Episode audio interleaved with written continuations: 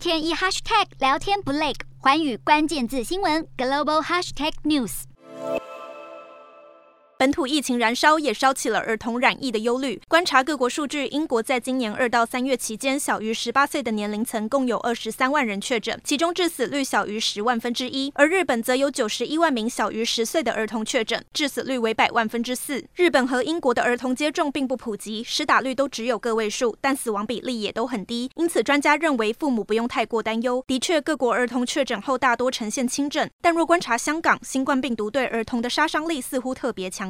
台湾中研院研究员分析，香港的情况比较异常，需要再研究是否有变异株或是人口密度高等影响因素。目前最重要的是国家针对孩童的医疗量能。社区流行可能会让许多小朋友感染。台大儿童医院院长黄立明警告，如果家中儿童出现症状，就不要再到校上课，还建议政府帮助国小以下的校园引进定期快筛，要特别关注幼年族群和家长们顺利度过疫情。